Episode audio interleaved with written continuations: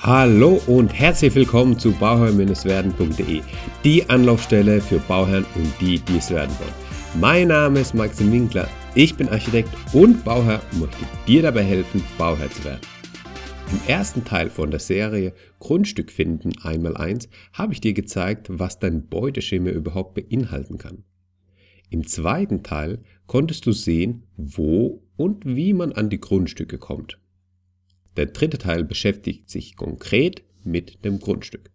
Wenn du zur Info einfach mal die Größe und den Zuschnitt eines Grundstückes herausbekommen willst, dann ist es deine Folge. Ich werde dir zeigen, wie du in einem Online-Portal herausbekommst, wie groß das Grundstück ist, welche Flurstücknummer das Grundstück hat und wie der Grenzverlauf von deinem Grundstück ist. Eigentlich ist es eine sehr kurze Folge, denn es reicht schon, dir den Link vom Online-Portal zu nennen und auch den Link zum Blogbeitrag, in dem ich dir ein Beispiel für die Nutzung zeige. Die Links zu den Online-Portalen und zu meinem Blogbeitrag findest du in den Show Notes. Ich zeige es dir im Blog am Beispiel von Baden-Württemberg auf. Jedes Bundesland hat sein eigenes Portal mit mehr oder weniger den gleichen Funktionen. Diese Folge könnte genau an dieser Stelle schon aufhören, denn du hast das Wichtigste bereits gehört. Und zwar den Begriff Geoportal. Wenn du jetzt einfach mal dein Bundesland und Geoportal googelst, dann kommst du an die richtige Stelle und kannst gleich loslegen. Eine kurze Folge, was die Abspieldauer angeht, aber eine ganz schwere, was die Gewichtung angeht. Für mich war die Entdeckung des Geoportals eine große Wende und ich werde dir auch zeigen, warum.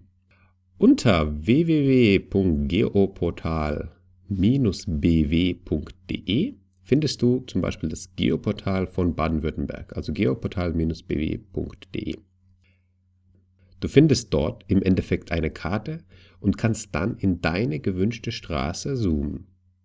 Dann siehst du die Flurstücke und kannst dir die jeweilige Flurstücknummer anzeigen. Um die Flurstücke zu sehen, musst du zum Beispiel im Fall von Baden-Württemberg an der rechten Seite dann ein Menü aufrufen und dir die Flurstücknummern anklicken. Mit einem Blick siehst du, wie die Grenzen von einem Grundstück verlaufen. Du siehst auch gleich die Nachbarn und kannst die Umgebung besser einschätzen. Der Unterschied zu Google Maps ist, dass du die Flurstücke siehst und den Grenzverlauf von einem Grundstück. Bei Google Maps hingegen siehst du ja nur die Häuser und die Straßen. Wenn du ein geübtes Auge hast, dann siehst du gewisse Strukturen und die Flurstücke sind für dich sehr aufschlussreich. Du kannst auch an der Flurstücknummer erkennen, wie die Gemeinde gewachsen ist. Niedrige Zahlen deuten auf den Kern der Gemeinde, hohe Nummern auf neuere wenn ein Grundstück geteilt wird, so wird an die ursprüngliche Flurstücknummer ein Schrägstrich angehängt mit einer fortlaufenden Nummer. So wurde aus dem großen Flurstück mit der Nummer 354 drei kleine. Und zwar 354, ja, einmal bleibt es, dann 354-1 und 354-2. Wenn man also ein Grundstück in drei kleine teilt, wird es so aussehen. Du kannst auch mit einem Lineal die Grenzen von deinem Grundstück abfahren und schauen, wie groß es ist, wie breit und wie lang es ist und die Fläche wird dir dann auch gleich angezeigt. Das Ganze ist sogar echt präzise. Wenn du also eine bestimmte Größe suchst vom Grundstück, dann kannst du selber schnell nachmessen, ob das beim Spaziergang gefundene Grundstück passt. Gleichzeitig kannst du einen Planausschnitt im Maßstab 1 zu 500 ausdrucken und mit deinem Architekten das Ganze besprechen. Er kann auf dieser Basis bereits die ersten Überlegungen und Skizzen anfertigen. Auch wenn es sich bei deiner Suche um ein bebautes Grundstück handelt, ist das Geoportal dein bester Freund. Du kannst schnell schauen, wie das Gebäude auf dem Grundstück steht und was noch so möglich ist. Eine perfekte Ausgangslage, um auf den Inhaber zuzugehen oder in die Verhandlung mit der Gemeinde.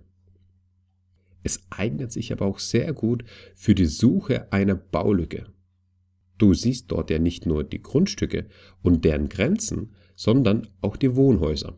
Diese sind grau dargestellt und so kannst du nach einem Grundstück suchen, welches zwar eine Grenze hat, aber kein Wohnhaus.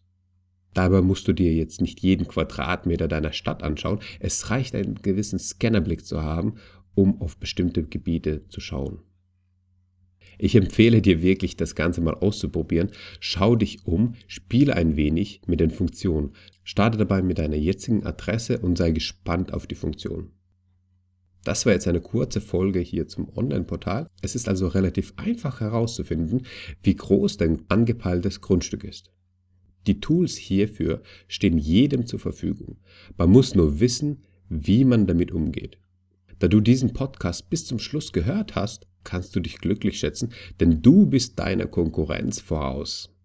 Mit meinem E-Book bist du deiner Konkurrenz auch voraus, wenn du auf bauherr-werden.de gehst und dann ganz runter scrollst, dann kannst du mein kostenloses E-Book runterladen. Bauherr werden. Erfahre, wie du mit einfachen Mitteln 100.000 Euro sparen kannst. Ich wünsche dir viel Erfolg bei der Grundstücksjagd und immer daran denken, um Bauherr zu werden, schau rein bei Bauherr-werden. Dein Maxim.